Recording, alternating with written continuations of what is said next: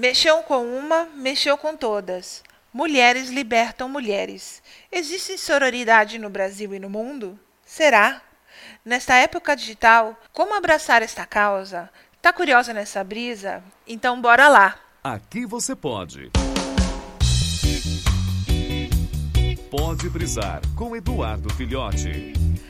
Bom, vocês devem estar estranhando um pouco que a voz está meio, meio fina e tal, mas eu e o Edu resolvemos fazer uma brincadeira, então ele tá lá brisando no Pílulas e eu estou dando a minha versão aqui no Pode Brisar. Então vamos lá. Desde que me entendo por gente, tive contato com o feminismo mesmo sem saber, mas a palavra sororidade passou a fazer parte do meu vocabulário há pouco tempo. Para quem não sabe, sororidade é definida no dicionário como a união e aliança entre mulheres, baseado na empatia e companheirismo, em busca de alcançar objetivos em comum. Já o conceito de sororidade está fortemente presente no feminismo, sendo definido como um aspecto de dimensão ética, política e prática deste movimento de igualdade entre os gêneros. Do ponto de vista do feminismo, a sororidade consiste no não julgamento prévio entre as próprias mulheres, que na maioria das vezes ajudam a fortalecer estereótipos preconceituosos criados por uma sociedade machista e patriarcal. A sororidade é um dos principais alicerces do feminismo, pois sem a ideia de irmandade entre as mulheres, o movimento não conseguiria ganhar proporções significativas para impor suas reivindicações. É exatamente aí que mora o problema. Imagine a situação. Vamos lá.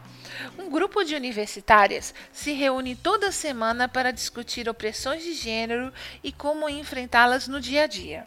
Inspirada pela conversa, uma das meninas decide pichar no banheiro da universidade alguns dizeres feministas, afinal, ela precisa disseminar o que acabou de aprender. Na semana seguinte, a frase não está mais lá. De uma hora para outra, o que deveria ser um ato de resistência torna-se novamente um ato de opressão. Pensa quem vai limpar essa bagunça toda depois que as revolucionárias tiverem feito seus protestos? Diversas vezes eu mesma fui alvo de opressão, mesmo cis, branca e, entre aspas, privilegiada, e cheguei a duvidar do meu feminismo quando quis questionar certas mulheres. Aconteceu no trabalho comigo uma vez. Eu sou cabeleireira e uma cliente falou que não a tocasse, porque eu não era da turma dela.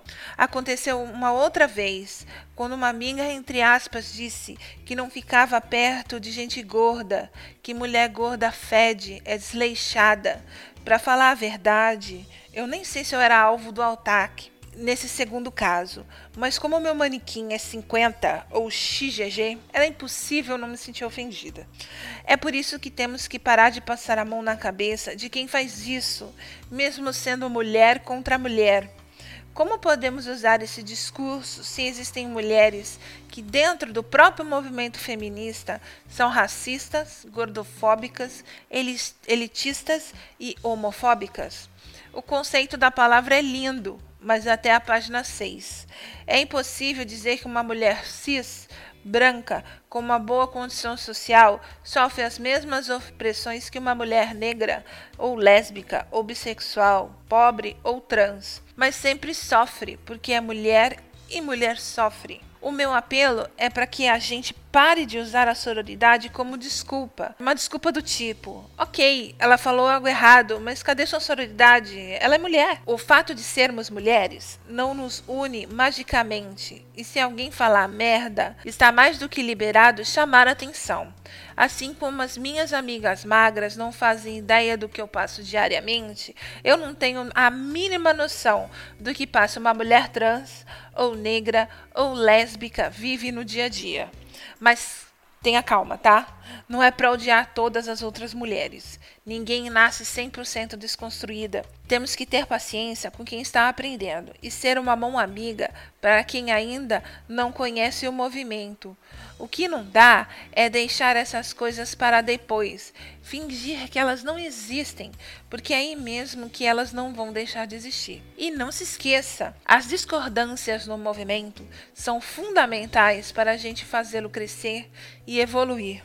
Por isso, uma mulher apontar que a outra está reproduzindo machismo ou sendo preconceituosa não é para dividir o movimento, não, mas sim para fazer com que ele melhore e seja mais justo. Como faz então? Assente que você não é obrigada a amar todas as mulheres, mas que é seu dever discutir com respeito e reconhecer os seus privilégios, seja quais forem eles. Então, gente, espero que tenha brisado comigo. Acompanhe no próximo episódio, principalmente Eduzinho. E beijos para vocês, tá?